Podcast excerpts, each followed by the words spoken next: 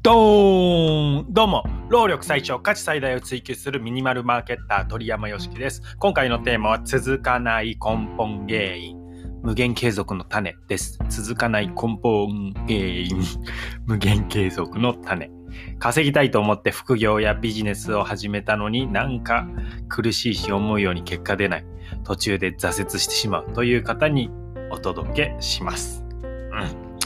前回は数や質かの正解どっちもやった結果というテーマでお話ししました。結論質を追求した量をこなせでした。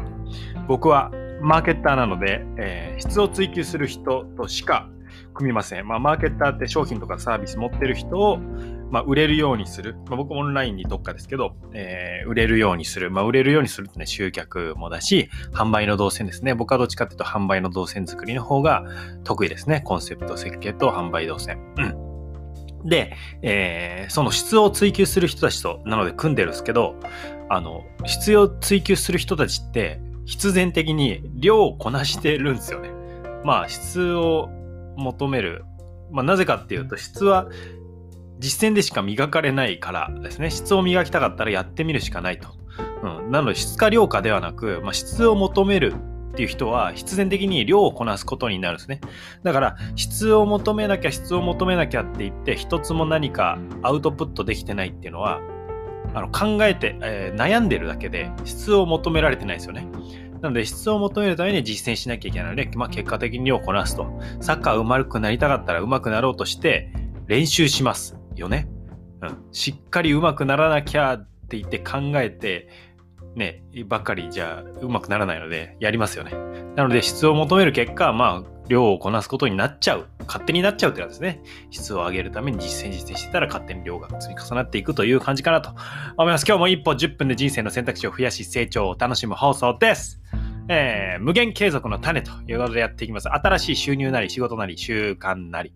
新しいことを始めようとするとき、日々の忙しさに流されたり、心が折れそうになったり、なかなか思うように進まないことってありますよね。僕は今でこそ、まあ、ほぼね、無意識レベルで作業が毎日進んではいるんですけれども、まあ、習慣化してね、えー、勝手に進むというふうにしてるんですけど、まあ、心が折れること、当たり前にありましたね。今でも時々ありますが。はい。で、細かいね、解決策としては、継続を優先するために、頑張りすぎないというのがあります。うん。頑張りすぎると苦しくなってこんなことやりたくないって言ってやめちゃうんで、頑張りすぎない。あ、これぐらいだったらできるなっていう許容範囲をどんどん徐々に広げていくっていう感じですかね。こう、ストレッチしていくというか。ただ今日はですね、それよりもっと手前の根本部分のお話です。結論お伝えします。結論は、楽しめです。楽しめ。まあ、ちょっと楽しめ乱暴なんで、ちょっと丁寧に言いますけども、まあ、不純なね、理由で始めるなということですね。えー、具体的に僕が道を切り開いてきた結果、あ、きっかけですね。ごめんなさい。僕が道を切り開いたきっかけ、話します。僕はね、英語教師だったんですよ。12年間英語を教えてて。なので、この情報発信っていうオンラインの世界に入るときに自分でコンテンツを届ける、自分の商品を販売するっていうときに、まあ、まずは英語のコンテンツ発信から始めたんですね。ただし、思いのほか、楽しめない。うん、楽しめなかったんです。まあね、もう僕の中では英語を教えるってことは飽きてたんですよね。まあ、賞味期限が切れたというか、英語習得の完成形が僕の中で見えてるので、それをなぞる形で伝えるっていうのを、うーん、まあずね、12年間やってきてるんで、うん、ちょっともう、いいかな。まあ価値あるのは分かってたんですけど、そこにも僕はもう面白さを、楽しさを感じられなかったっていうのがありますね。うん。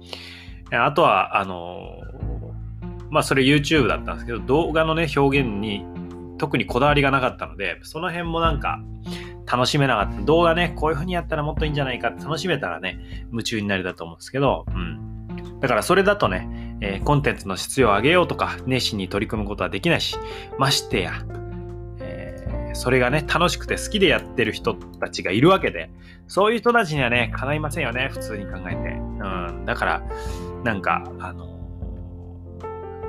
うん、まあちょっと甘甘いってことですね。甘かったなというふうに思いました。楽しめてやないっていうことで、まあ、楽しめてる人たちにはかなわないよねと。で、これがまあ続かない根本原因というお話に続いていくんですけど、まあ楽しくないからですね。うん。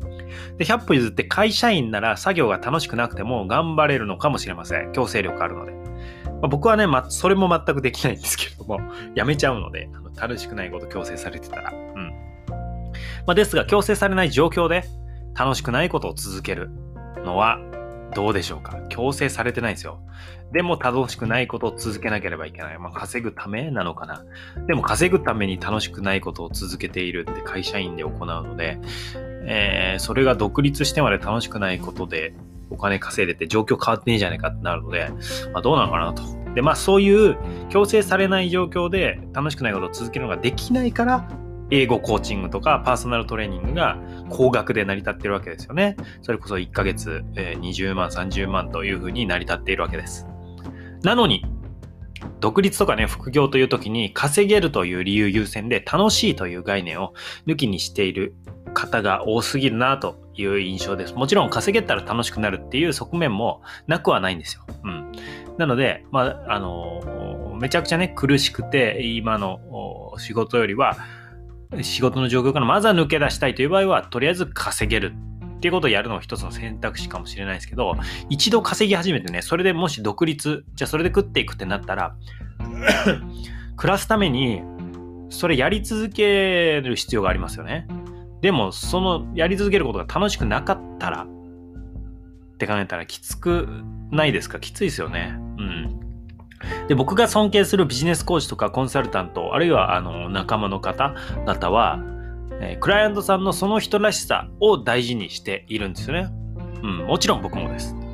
で、自分が夢中になれること、楽しめることをエゴに頼りすぎずに、だから自分発信ばっかりになりすぎずに、相手にしっかり届けるっていうのがマーケティングだと僕は思ってます。まあ、マーケティング2種類あるんですけどね、あの世の中に届ける、うと届くもの、売れるものを最初から作るっていうのと、まあ、僕はそっちはあんまりそんなに興味なくて、あの、本人が夢中になること、楽しめるってことをいかにそのエゴを世の中に届けるかっていうことのマーケティングの方が好きなんですけど、まあ、それをやっていきたいなって感じなんですけど、なんで、だって、夢中になってる人とか専門でやり続けてる人ってかっこよくないですか？僕もめっちゃかっこいいなって思うんですよね。あの、本当に何々の専門ですって胸張れる人って本当かっこいいし、まあその、それ仕事としてなくても夢中で、もうこれ大好きなんですよねと。まああの、昆虫でも、ね、ファーブル昆虫っても昆虫大好きすぎて、えー、えー、もう何調べまくっちゃった人じゃないですか、そういうふうになんかもう大好きすぎて調べまくっちゃってる人。うんまあ、今プロデュースしてるパンの方も大好きすぎていろんな小麦粉を試して、いろんな水を試して、もう水もあの、イロハスって地域ごとに違うらしいんですけど、売ってる、えー、水が。それの違いもわかるし、どの水が一番美味しいんだみたいなのを研究してるって、もう変態じゃないですか。そういうのがかっこいいんですよね。だからそういう人、僕が力になりたいのはそういう方々だなとのが最近ようやくはっきりと分かってきました。うん。でね、すぐ稼げるものっていうのはすぐ廃れますよね、もちろん。だってすぐ稼げるんだから誰、みんな入ってくるじゃないですか。そしたらすぐ廃れますよね。うん。だから長く安定してビジネスし続けるために、本質的に価値を届け続ける。これは当たり前のことを当たり前にやるっていうだけですね。相手が笑顔で喜んでもらってお金をいただけるっていうのは僕最高の体験だなと思うので、僕は全員もう全人類一度はね、ビジネスに取り組んでみるべきだと思ってます。うん、息子のゆっちゃんも今1歳9ヶ月ですけど、えー、10歳までには何かしらビジネスをやってみてもらいます。うん、失敗してもいいですよ。うん、考えてやってみて、で失敗して学んで、で、成長をね、楽しんでいれば、一生涯不安はないと僕は固く信じております。成長し続けるのが自分を救ってくれるなぁと思っております。はい、最後にお知らせ、自分の知識、ノウハウをオンラインで収益化したいとか、楽しくビジネスしたいという方は、説明欄のリンクから、まずは、ポッドキャストの始め方をメールアドレス登録してみてください。僕のコミュニティの案内もメールの中でのみ行っております。まとめ苦しいことを続けようとするから無理が起きると。続かない根本原因ですね。えー、なので、楽しめることをやるか、どうにか楽しめないか、考えてみると、それが無限継続の種だというお話でした。もうこの2択かなと思います。楽しめることを、えー、なんとか収益化するために頑張るか、あるいは、えー、収益化、えー、しやすいものとか、今し始めてるものをどうにか楽しめないか考えてみる。楽しめなかったらあの苦しいんで、えー、楽しむと。まあ、僕いつも抱えているように、えー、あなたが夢中になれることが一番の武器でございます。夢中になれることで、しっかりそれをマネタイズする。それがマーケティングだということですね。マーケティングを学んだり、まあ、あの、ご縁があれば力にならせてください。自分を大切に成長を楽しむ鳥山よしきでした。今日は十和田湖、今青森県のね、十和田湖にいますが、十和田湖で有名なヒメマス天丼を食べに行きます。で、このヒメマスなんですけど、十和田湖って魚一切いなかったんですよ。プランクトンも少ない。なぜかっていうと、水が綺麗すぎるんですね。綺麗すぎる。綺麗すぎるので栄養になるものとか餌になるものとかが全然ないってことです。湧き水で、えー、作られた、湖なので、もう超綺麗で、綺麗すぎるがゆえに魚が住めないという状況でした。じゃあなんで今ヒメマス住んでるのかっていうと、えー、まあ、そこに魚を住まわせようとして、えー、放流を続けた人がいるんですね。で、えー、その放流は魚を別の場所から連れてきて放流するんですけども、そのおじちゃん、えー、ちょっと名前忘れちゃったんですけど、沢田さん？違うな。なんか、あの、いらっしゃるんですよ。で、その方がですね、もう何十、何十年もってほどでもないな。えー、ちょっと年代忘れちゃったんですけど、え放流し始めてからも自分の資材を投げ打って、えー、までお金つぎ込んで魚を連れてきて放流するっていうのを続けた結果、ヒメマスにね、成功するんですけれども、その間、なんと、22年。やばくないっすか？やばくないっすか ?22 年ですよ。22年毎年、まあその時期があるんでね、え春の時期なのかな、毎年放流を続けて、ああ、今年もダメだった。ああ、今年もダメだった。って22年続けて、で、えー、ある時、まあ、ヒメマス、だからヒメマスで成功するんですけど、えー、ある年に放流して、まあだから次の年になった時に、あれ？魚いるなっていうことに気づくんですよね。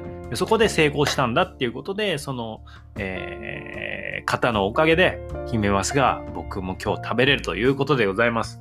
もう本当にすごいですよ、22年。まあだから、まあこのおじちゃんは、きっとそこに夢があって、まあ、なんか楽し、まあの平易な言い方になっちゃいますけど、楽しかったんだと思うんですよね。それを夢見て、えー、この魚で溢れる十和田湖を魚が住む湖にしようっていうことで一生懸命取り組んでた。まあそれ本当にあのね、資材を投げ打ってって言いますけど、単純にその放流することが苦しかったらやってないでしょうし、うん、なんか放流して、えー、魚来年育つんじゃないかなって夢見て進むのが、まあ、楽しかったんだろうなって思います。それを夢中になった結果、達成して、えー、なんかもうすごくかっこいい、素晴らしいなと思いました。えー、その方に感謝して、えー、僕も何か、あもうね、十和田湖に住むヒメマスのように世の中に価値を残していきたいなと思ってます。まあ僕はマーケッターなので、え、価値を生み出す人の価値をしっかり残るように届けるというお仕事ですが、えー、僕も世の中にヒメマスを放ち、残していきたいなと思います。